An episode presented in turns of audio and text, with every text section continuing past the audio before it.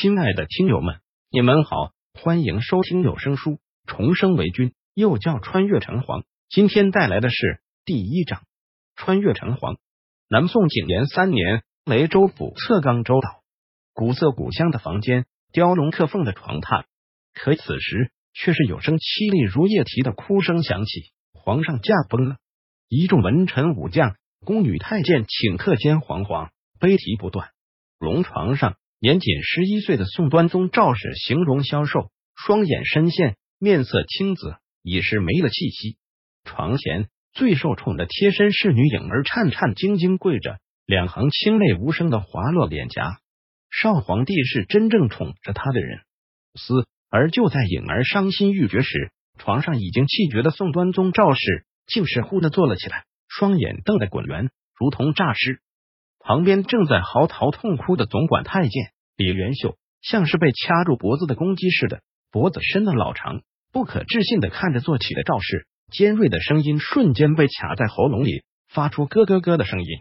在旁侧的几位太医更是如见厉鬼，满屋子的啼哭声悄然静止，一种极为诡异的气氛逐渐蔓延开来。有几位胆小的权贵已经把腿准备向外跑去。诈诈诈！李元秀连说几声“诈”字，都没能将“诈尸”这个词。给完整说出来。南宋之时，鬼神之说尤为盛行。这是地府。床上的赵氏眼神僵硬的从房内众人身上扫过，眼神中满是哀伤与痛恨。诈尸了！李元秀的压弓嗓终于将这本是大不韪的词喊出来。满屋文武贵人慌乱间撒丫子往外跑去，尖叫不绝。只有颖儿扑到赵氏怀中，紧紧抱住他。皇上，皇上，您没死。赵氏愣了，皇上，准确的说，不是赵氏，而是赵洞庭。赵洞庭看着怀中哭的梨花带雨的极为娇俏的古典美人，只觉得满脑浆糊。拍戏剧组，这是什么剧？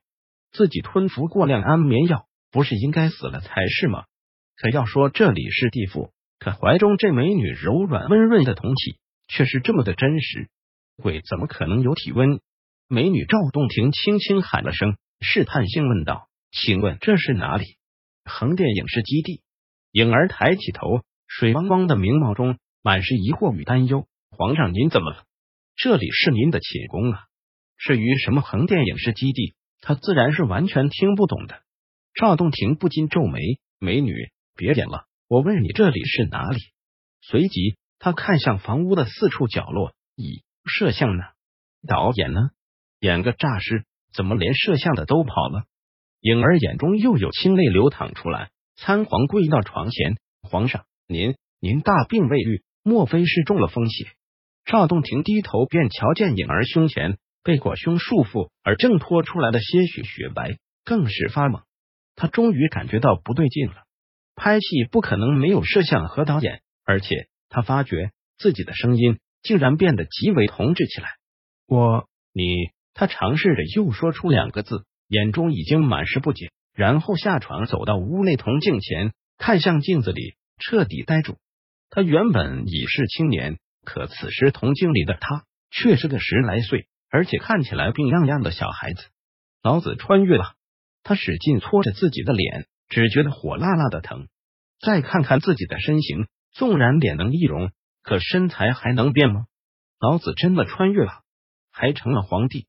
赵洞庭好半晌才回过神来，自己白手起家，创下估值数千万的传媒公司，可最后却被自己心爱的人连同好兄弟合谋骗得倾家荡产，还被他们逼得吞服整瓶安眠药，到死都不甘。没想到死后竟然穿越了，虽然这太过匪夷所思，但自己的脸和身材还有音色都完全变成了小孩子，还有什么是不可能的？赵洞庭回过头。看着担忧，魏妾望着自己的颖儿，轻轻叹息了声：“你叫我什么？”颖儿犹犹豫豫答道：“奴婢，奴婢叫年皇。皇上啊，我叫什么名字？”赵洞庭又问道。颖儿却是将头埋到地面，带着哭腔道：“奴婢不敢直呼皇上名讳。”赵洞庭摆摆手道：“没事，我让你说，就肯定不会怪罪你。”话说完，却是忽觉得有些头疼，浓浓的疲惫涌上身来。这是什么病秧子皇帝？他忙移到床上躺着，颖儿漂亮的双眼始终跟着他，见他躺到床上，忙不迭起身帮他掖好被子。被子上五爪金龙刺绣精致飘逸，闪闪发光。赵洞庭此时还是觉得自己还算挺幸运的，虽然变成小孩了，还有病，但有这么个极品侍女，也算艳福无双，不是？看着颖儿吹弹可破的绝美脸颊，他轻轻咳嗽两声，又道：“你还没有回答我的问题呢。”颖儿微微皱眉，心里只想：皇上以前总是自称为朕，怎么现在改成我了？他总觉得眼前的皇上和以前虽容貌没变，但总有些说不清道不明的变化，起码眼神就和不同以前了。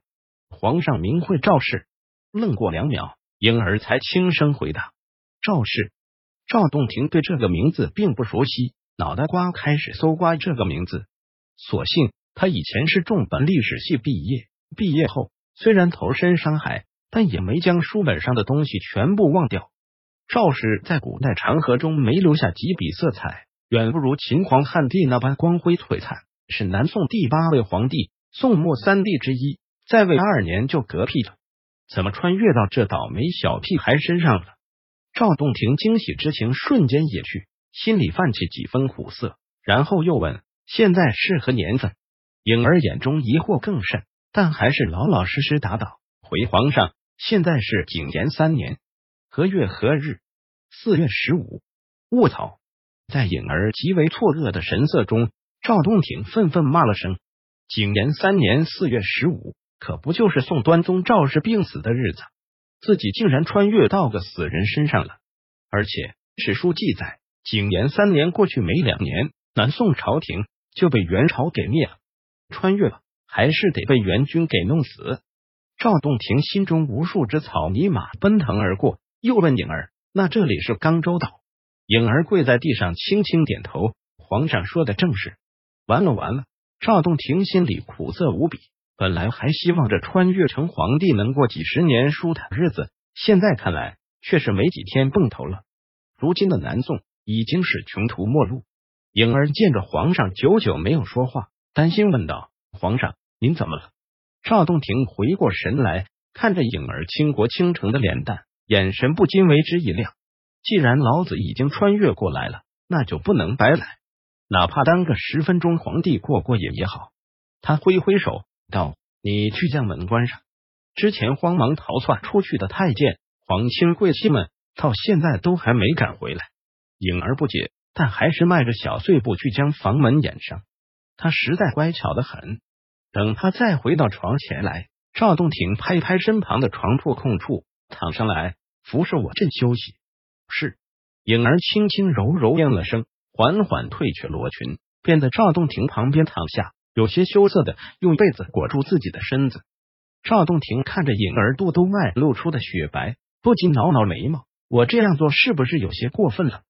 不管了，反正老子不能白穿越这趟。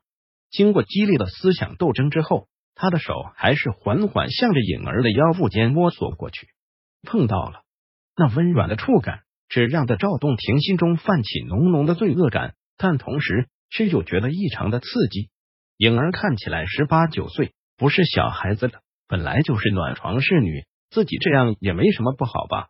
皇上，颖儿却是满面潮红，连声音都开始发抖起来，长长的睫毛忽闪忽闪。紧张的模样迷人万分。